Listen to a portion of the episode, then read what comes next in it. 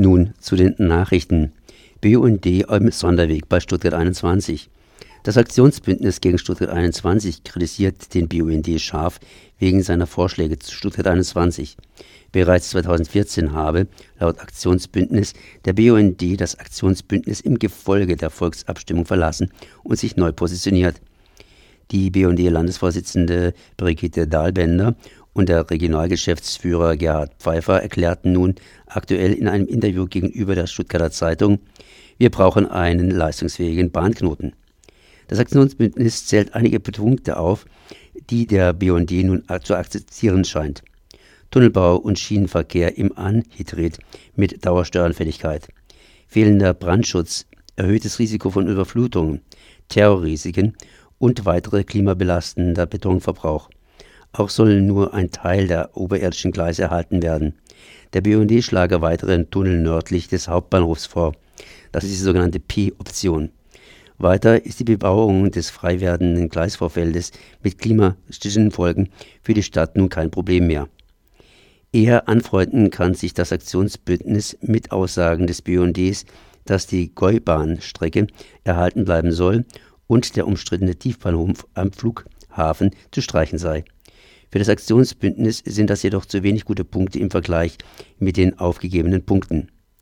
Würde die Bahn aber würde der Bahn aber eine geschichtswahrende eigene Positionsveränderung erlauben.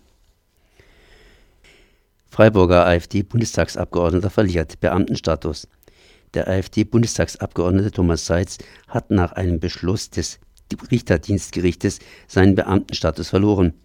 Der Freiburger Jurist hatte auf Facebook und seiner Homepage in Wahlkämpfen zwischen 2015 und 2017 unter anderem rassistische Begriffe gepostet und von der Gesinnungsjustiz gesprochen, was laut dem baden-württembergischen Justizministerium die Vorschriften zum Beamtenstatus verletze.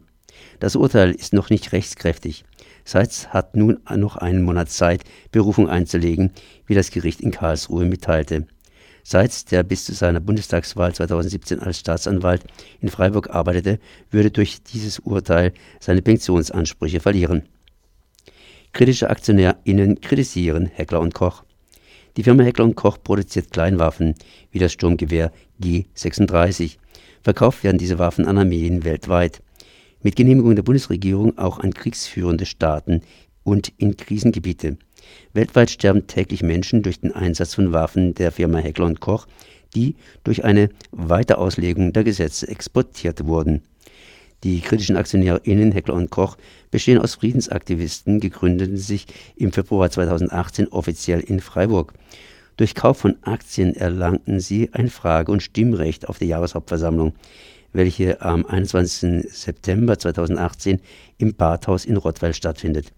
Einige der Forderungen Stopp von Altaufträgen bei neuen Krisengebieten, umfassende Offenlegung der Besitzverhältnisse der Heckler und Koch AG, Zulassung der Presse bei den Jahreshauptversammlungen, Umstellungen der Waffenproduktion auf eine nachhaltige zivile Fertigung